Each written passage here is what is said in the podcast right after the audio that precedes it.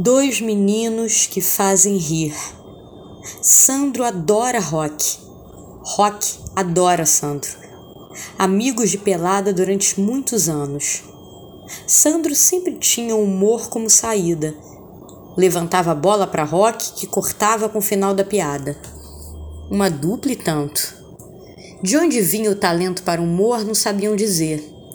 Só sabiam que era melhor rir diante de tanta vida dura Faltava ovo, faltava leite, faltava emprego.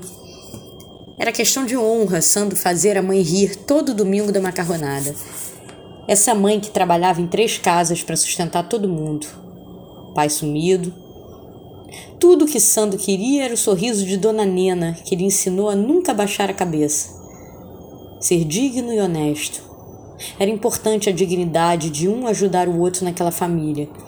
Dona Nena era comadre de seu Cisso, pai de Roque, pai solteiro. Pegou o menino cedo em canto de obra. Deu comida e ensinou a pegar no pesado desde cedo. Tanto Sando quanto Roque aprenderam com seu Cisso a fazer tudo numa obra. Uma sabedoria que escola nenhuma pode passar. Com a matemática do dia a dia, fizeram muita casa. Sando e Roque, nos intervalos da obra, improvisavam o show que apresentariam domingo à mesa e depois no intervalo do pagode. O tempo passou e um olheiro notou os dois. Foram trabalhar juntos uma série, depois casaram e a vida os afastou. Mas cada um foi fazendo seu lugar na indústria do humor. A vida afastou e depois ligou de novo. Ambos foram indicados para o Grande Prêmio de Humor. Na hora do prêmio, Sandro fez piada com a mulher de rock. Estava no roteiro da produção. Ninguém podia falar nada do roteiro dos grandes. Rock não aguentou e deu um tapa no amigo. A indústria adorou o fato e as visualizações que ganhou de tanto repetir a cena. Os programas de televisão também lucraram, explorando o tapa a semana toda.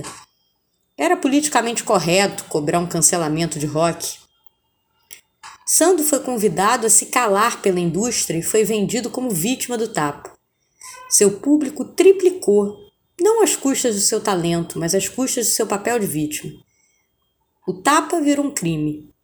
Ai de quem se posicionasse contra o cancelamento. E Rock. Logo no ano em que ele foi considerado o melhor ator, tantos anos sem ser notado, foi visto e cancelado no mesmo dia.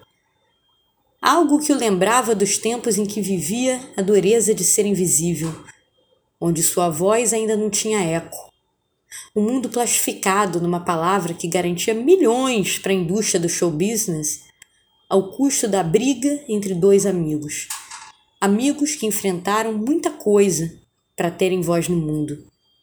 Dois amigos, dois bons atores, dois companheiros de batalha do mesmo povo, ambos calados por uma indústria em que tempo é dinheiro e o show não pode parar.